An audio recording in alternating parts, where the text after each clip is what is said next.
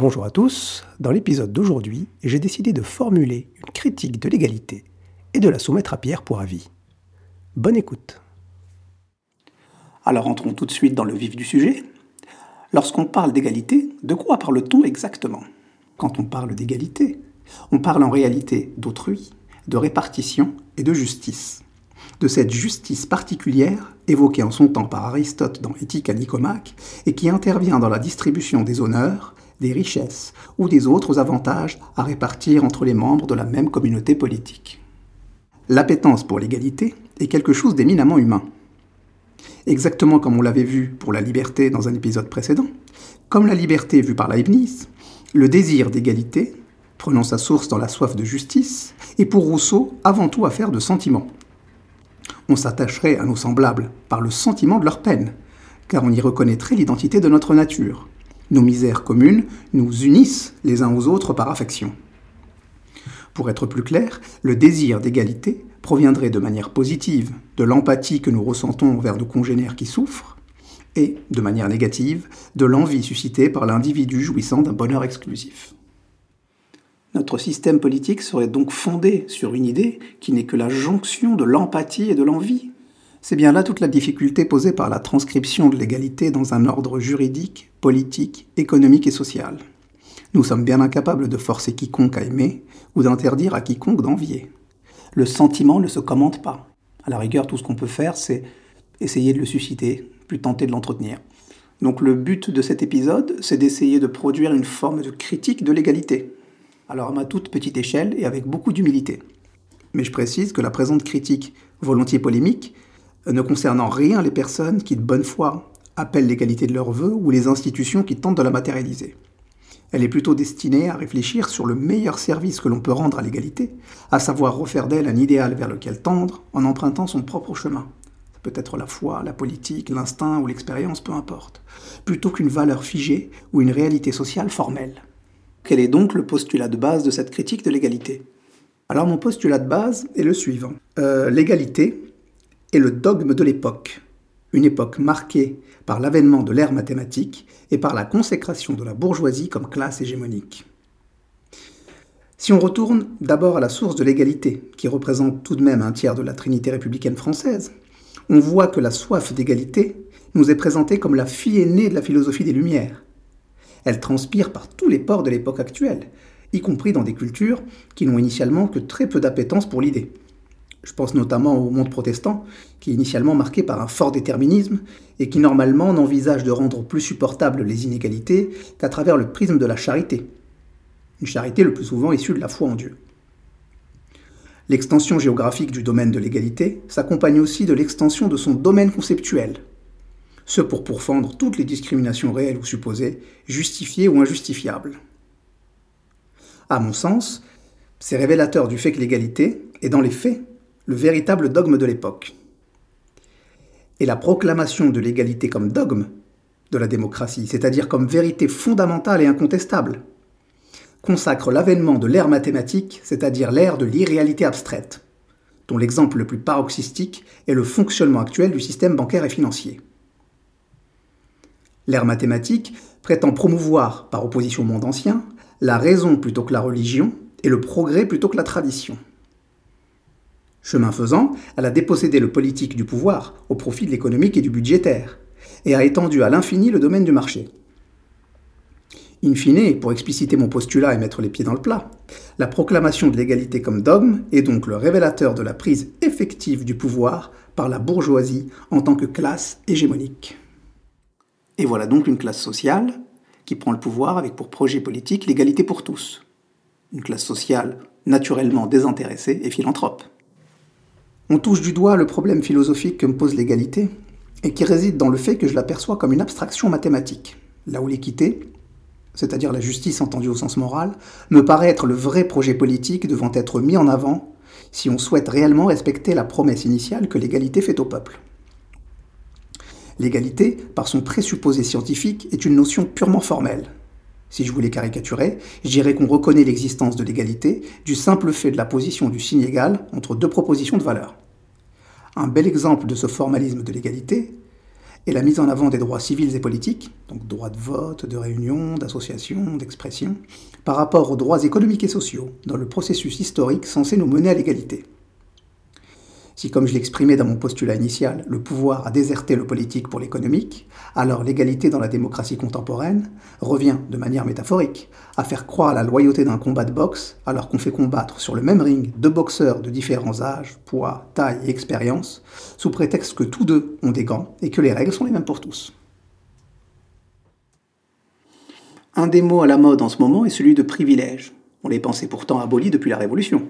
Alors la persistance des inégalités, en dépit de la proclamation de l'égalité comme valeur fondamentale et réalité sociale et politique, nous pousse tout de même à nous poser une question un peu dérangeante. Les privilèges ont-ils été réellement abolis? Et on se souvient alors que l'une des principales doléances du tiers-État au moment de la Révolution était la justice fiscale et l'égalité face à l'impôt. En un mot, l'abolition du privilège fiscal de la noblesse et du clergé. Est-on bien sûr que cette doléance est satisfaite par le système actuel, dans lequel le privilège fiscal est à portée d'optimisation pour ceux qui en ont les moyens et la culture En plus, si la Révolution a aboli certains privilèges, n'oublions pas qu'elle en a transformé d'autres en droits achetables. C'est notamment le cas des droits liés à la terre, ce qui par miracle a transformé le privilège en propriété privée, ce nouveau curseur de la hiérarchie sociale. On se demande donc si on a véritablement aboli les privilèges ou si on les a simplement renommés et transférés. Ce qui ferait de l'abolition des privilèges un marché de dupes, un miroir aux alouettes et, osons le terme, un mensonge bourgeois. La promesse égalitaire serait donc un sophisme. Le système politique actuel est basé sur une égalité purement formelle, ce qui aboutit à des contresens conceptuels profonds. Dans la pensée contemporaine, la raison semble ne fonctionner que par syllogisme, Syllogisme qui, en bout de course, peut sonner comme un sophisme, comme une absurdité.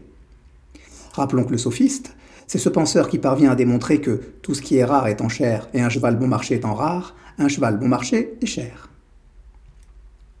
L'égalité formelle, celle qui est célébrée aujourd'hui et dont une partie des mouvements progressistes réclament l'extension infinie, est en fait l'égalité des signes et non des sens. L'égalité des signes, c'est l'égalité de la confusion, du non-sens et du présupposé objectif.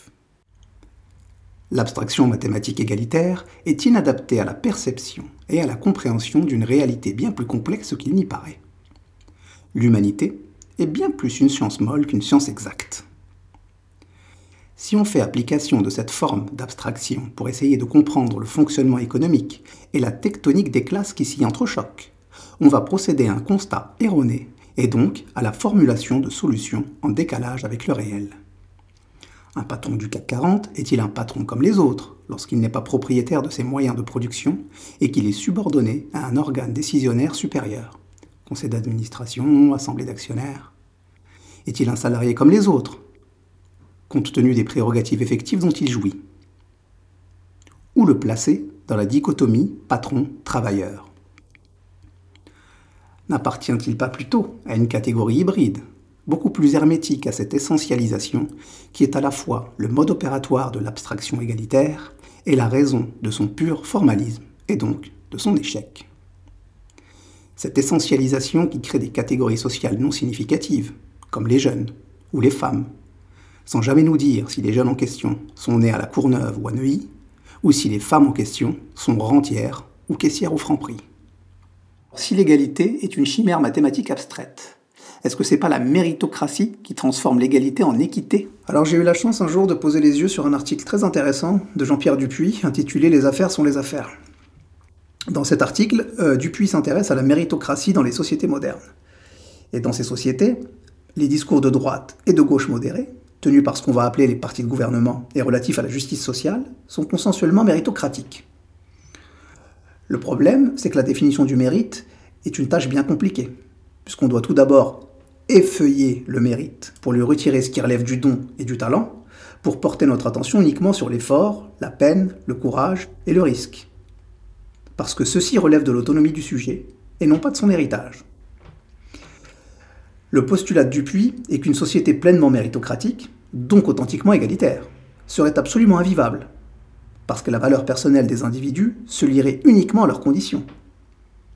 Dans ce cas-là, l'échec ne saurait être allégé d'aucune circonstance atténuante. Donc si on s'accommode de la persistance systémique des inégalités, c'est simplement parce qu'au-delà d'un certain seuil, le jeu de la concurrence nous ferait souffrir de façon absolument intolérable. Pour rebondir sur cet article de Jean-Pierre Dupuis, et terminé, je poserai une question à Pierre. Pierre, penses-tu qu'une société parfaitement égalitaire soit possible et souhaitable? Si des questions se posent, le concept, lui, parfois, se repose. Et quand le concept se repose, c'est le bruit qui pense. Musique, maestro.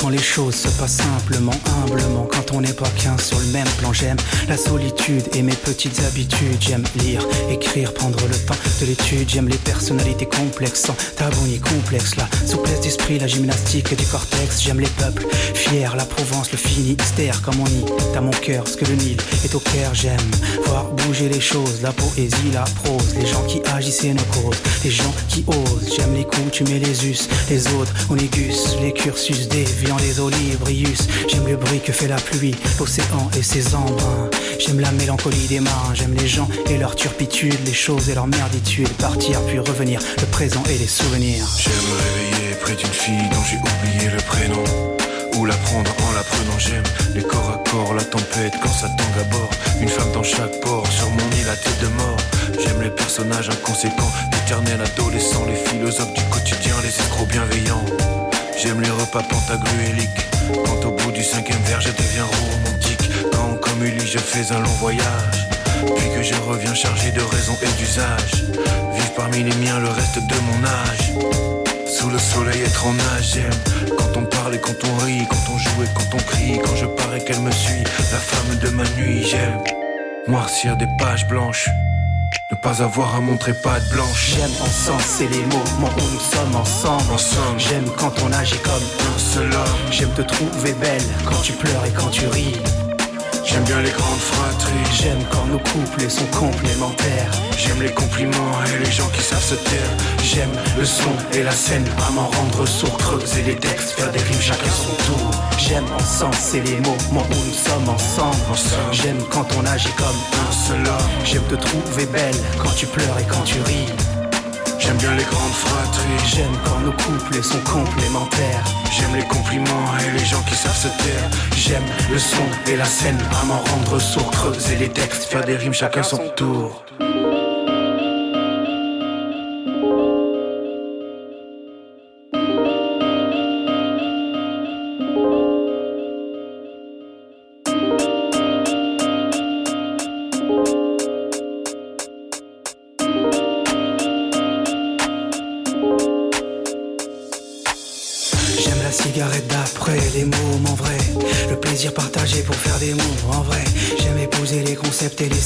Les cons. Pister les préceptes, les comprendre au fond. J'aime l'aube et le crépuscule, les plaines, les péninsules, les pavés, les opuscules, le sérieux et le ridicule. J'aime les éternels fugitifs, dont la présence ici va relève du subjonctif. Me cloîtrer dans un monde imaginaire, m'extraire de la routine des boulots alimentaires. J'aime les sentiments incandescents. Et quand les anciens racontent ces histoires du temps d'avant, j'aime les retours du front, le repos du guerrier. En fait, J'aime bien les jours fériés, j'aime les sans grades, les héros sans gloire, j'aime l'alchimie qui se crée entre toi et moi ce soir. J'aime le noble et ses dérivés, les clés de sol comme les clés de bois, les coups de main comme les coups de poing. J'aime dompter la peur qui m'envahit en homme. J'aime les montées de testostérone, j'aime l'esprit de Pierre de Coubertin et les gonzesses atteintes par le virus libertin. J'aime quand il reste toujours du rab et qu'il est mien. Romain plébéien, donnez-moi des jeux et du pain. J'aime perdre mon temps en face et si vivre en disciple, faire que le brouillard se dissipe. J'aime les bouffons et les saltimbanques, les troufions et les cancres et quand ma plume se trompe dans l'encre. J'aime lever l'encre, chercher des cieux plus cléments, que les jours s'écoulent paisiblement. J'aime quand les refus sont négociables et quand d'un passé bancal je construis un futur bancable J'aime encenser les mots, où nous sommes ensemble Ensemble J'aime quand on agit comme un seul homme J'aime te trouver belle quand tu pleures et quand tu ris J'aime bien les grandes fratries. J'aime quand nos couples sont complémentaires. J'aime les compliments et les gens qui savent se taire. J'aime le son et la scène, à m'en rendre sourd, creuser les textes, faire des rimes chacun son tour. J'aime encenser les mots, où nous sommes ensemble. Ensemble. J'aime quand on agit comme un seul homme. J'aime te trouver belle quand tu pleures et quand tu ris J'aime bien les grandes fratries J'aime quand nos couples sont complémentaires J'aime les compliments et les gens qui savent se taire J'aime le son et la scène, à m'en rendre sourd, creuser les textes, faire des rimes chacun son tour Bonjour Hotman, bonjour chers auditeurs. J'apporte aujourd'hui ma réponse à la critique de l'égalité d'Hotman. Commençons d'abord par résumer rapidement son propos. J'ai retenu deux points. Premier point, le concept d'égalité naîtrait d'un sentiment humain universel. En cela, Hotman, tu reprends à ton compte une idée de Jean-Jacques Rousseau qui montre qu'on n'a pas besoin de philosophe pour savoir ce qui est juste ou injuste.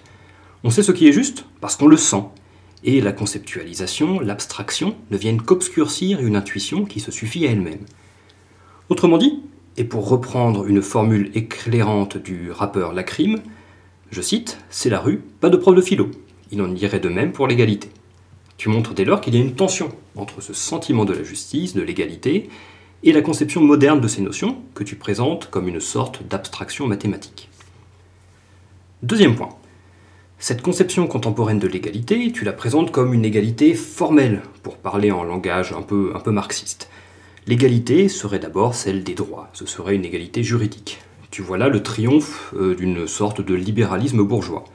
Ce dernier, ce libéralisme, cacherait sa domination socio-économique derrière une égalité d'apparence. Le libéralisme bourgeois dirait donc à chacun Vous avez les mêmes droits politiques et économiques, vous êtes donc égaux. Cela, en réalité, masquerait l'inégalité réelle. Pour reprendre ta métaphore, la société serait un ring de boxe. L'égalité formelle consisterait à dire que les règles sont les mêmes pour tous. L'inégalité réelle correspondrait au fait que les boxeurs ont bénéficié d'un entraînement, d'une alimentation, d'un équipement, de talents inégaux.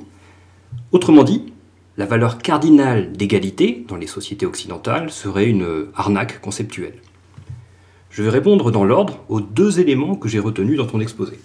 Premier point, notre valeur contemporaine d'égalité souffrirait d'un excès d'abstraction. Je pense que c'est en réalité le propre de toute valeur que d'être une abstraction. Une valeur, qu'est-ce que c'est? C'est une représentation, forcément abstraite, de ce que le monde devrait être. Prenons la valeur de dignité. Défendre cette valeur, c'est considérer que les êtres humains, ou plus généralement les êtres vivants, devraient être traités avec considération en respectant un certain nombre de droits.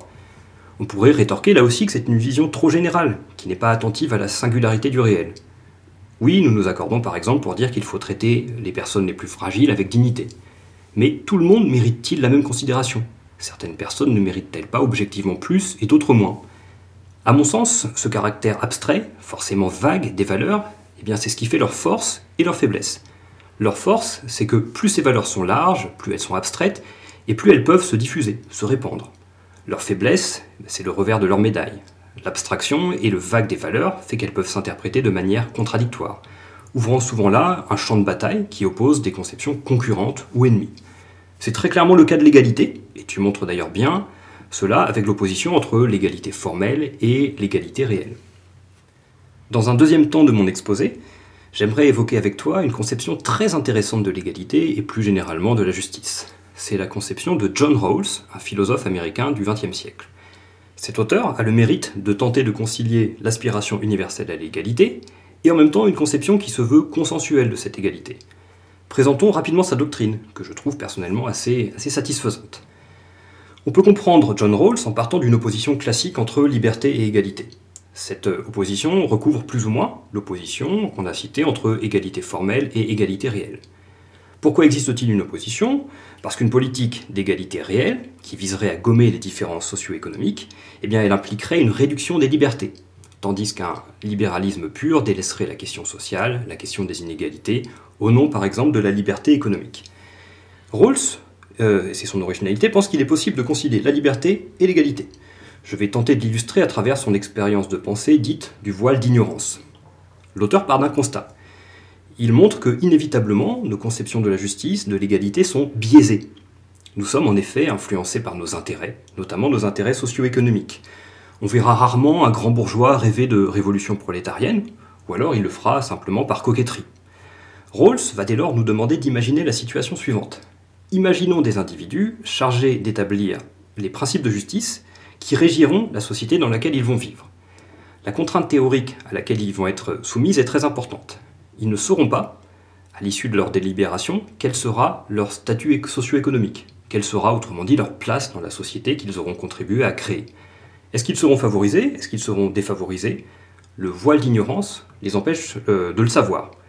Ce faisant, chacun sera contraint de se projeter dans la situation du plus défavorisé, du moins chanceux de la société future. Chacun, dès lors, cherchera à rendre euh, la plus favorable la situation qui est la plus défavorable, dans l'hypothèse où il serait amené à occuper cette position. Au terme de leur délibération, Rawls nous dit que les individus se mettront ou se mettraient d'accord sur trois principes de justice. Premier principe, l'égale liberté.